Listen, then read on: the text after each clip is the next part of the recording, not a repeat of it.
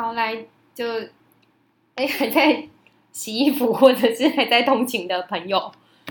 如果你直接就来我们的第三集的话，哈哈，你可以听到一个全新的风格。好，我是哎，我们这个频道叫做地球式，就是家务事。然后坐在我对面的就一样。大家好，我是天字第一号的麻瓜坎蒂斯。哎，没有，这设定不一样，就是我们这次的挑战啊。刚刚的挑战是不能讲英文，上一集啊 讲的好像很古老。上一集的挑战是不能够讲英文，然后这一集的挑战呢是，我们发现我们两个笑起来就是跟我们今天要报的新闻在太违和了，所以我们这一则的呃任务挑战就是我们不能大笑。要录一个充满极尽感又哩哩啦啦的，然后压压头衣的新闻。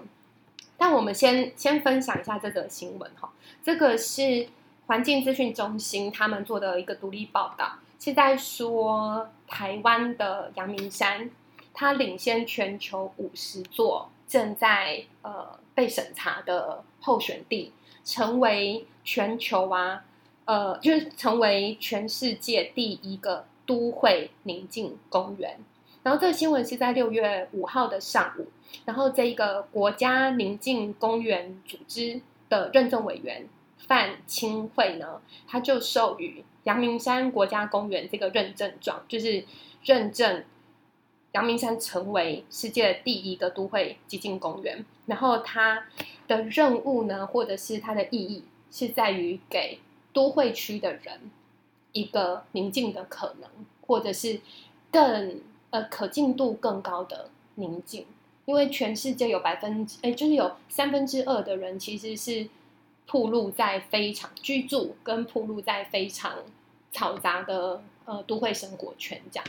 那我们在说要报这个新闻的时候啊，呃，Candice 其实对于这所有的关键字，像呃宁静。以及范清会，以及这些呃背后的来源，呃，像英国的那本书啦等等，都是有一点感受，以及有些可以分享的东西。那是不是就请你来跟我们说说这个新闻，让你联想起什么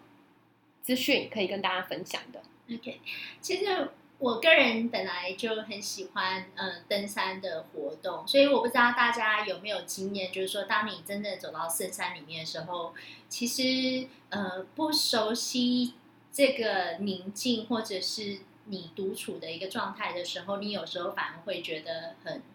惶恐，会觉得说自己好像被大自然给淹没住。可是实际上，其实这个才是我们人类呃一个非常和。和谐的一个自处的状态，因为当你回有点归零式的进到这样的一个状态的时候，你比较能够去感受到说那很很多很细微的大自然里面的一些呃生物啊，还有你是怎么样用一种很平等的方式与他们呃存在在这个地球上。所以当呃丫丫提到这个主题的时候，我觉得非常的有有感触，是因为我也是在很偶然的机会就阅读了这个范清慧的书。那他的书呢，其实是在讲说抢救宁静。那其实人类对于宁静，它不可能到零。贝，其实，在某一个程度低于呃某一个程度的一个分贝量的时候，其实对你来讲就已经是一个宁静的一个状态。那我会觉得说很可惜的是，台湾这么小，然后居然连这样的一个环境都必须要去抢救。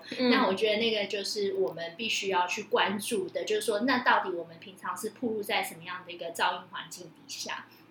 那他其实就我所印象中的，他其实是受到美国的一个自然录音师呃 Gordon 的一个呃呃启发。那他写了一本就是关于一平方英寸的一个极境。那这个呃录音师他非常有趣，他其实是用一颗石头作为一个仪式，然后希望能够把这颗石头摆在一个环境中，然后在这个环境中去感受到它周围的一个极静感。所以当他发现说它的上空可能会有这个飞机飞过的一个嘈杂声，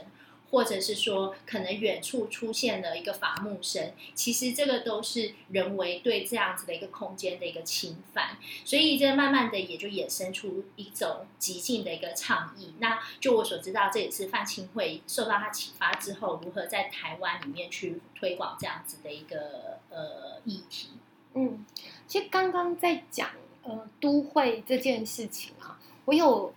联想到我之前的一个经验，就我之前在拍纪录片的时候啊，然后呃纪录片就是收呃就就是那个做声音的那个呃的那个工作人员啊，他就说，其实我们在呃纪录片或者在电影里面啊，听到那种很都会的那种声音啊。其实，在台北的大的路口街头啊，你这样真的去录的话，其实你要把那个声音成语，就是要把它叠至三倍，才是我们想象中的，呃，就是才是我们习惯的那个都会的嘈杂感。就刚刚突然想到，就都会虽然让人家觉得很嘈杂，可是其实声音是很主观的，就它它其实可能没有那么吵，但它会有很多其他的。因素嘛，就你可能繁忙的生活，然后更多的段可能就有点像是我们讲的一个喧嚣，就是我觉得喧嚣某种程度感觉上好像不是当下那个瞬间的一个噪音，而是说你会一直觉得你的呃状态状态里面一直听到一种轰轰轰呼呼的，可能就是层层叠，就像刚刚你讲，就是说可能不同的录音必须要乘以几倍的时候才会营造出我们对于都市的印象。这也我觉得这就一个很好的一个例子去。呼应说，我刚刚讲，所以当你置放你到一个深山，然后完全是呃呃没有其他人为噪音的情况之下，你反而第一个时间不是享受，而是慌乱，因为它等于是抽走了三倍你对于你平常应该接收的那个声音的想象。嗯，对啊。那我们先讲一下，像呃阳明山啊，其实对很多在台北或大台北生活圈的。呃，生活的人来讲，应该是一个很熟悉的地方。可是它成为一个宁静公园啊，你觉得这会是对？就是对于对于真的都会的人，这是一个什么什么影响啊？还是什么意义？如果是对你呢？像这样子一个呃认证，它成为一个宁静公园。对我所想象起来的话，因为毕竟这个是大自然的环境，它不是一个独立的空间，不是说我们今天就把门锁起来，好像就是变成一个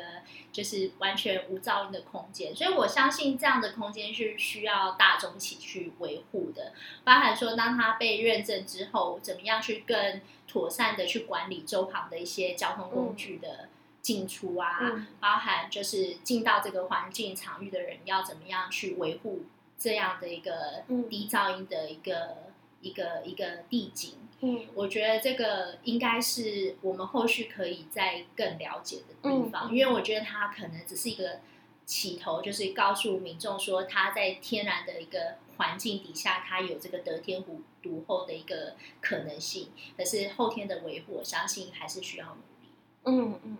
我其实还有想到是，至少对我来讲啊。我觉得它会是一个，呃，蛮蛮民主 的某一种起点哦。我我会这样讲是，呃，我觉得，呃，宁静都市的公园或者是宁静都市的郊山啊，它其实是非常呃重要的重要的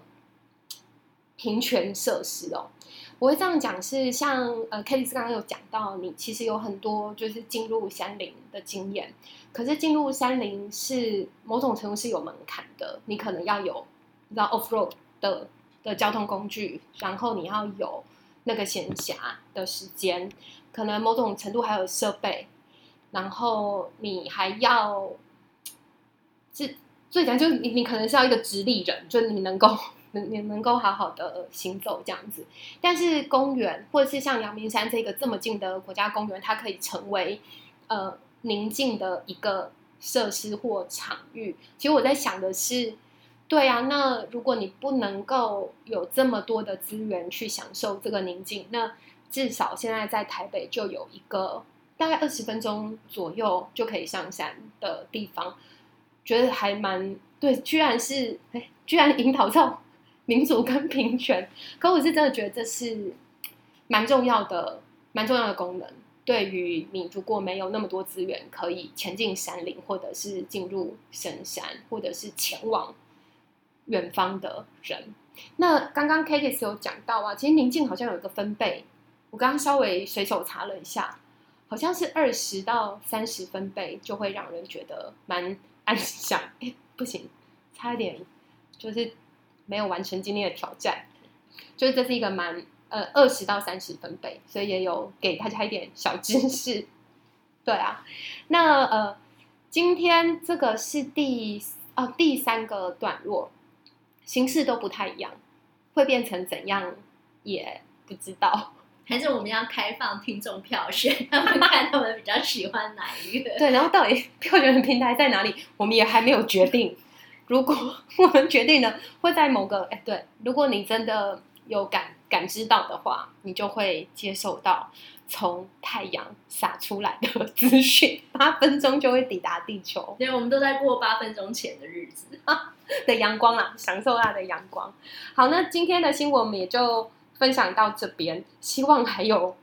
别的新闻继续在这个频道出现。拜拜喽，拜拜。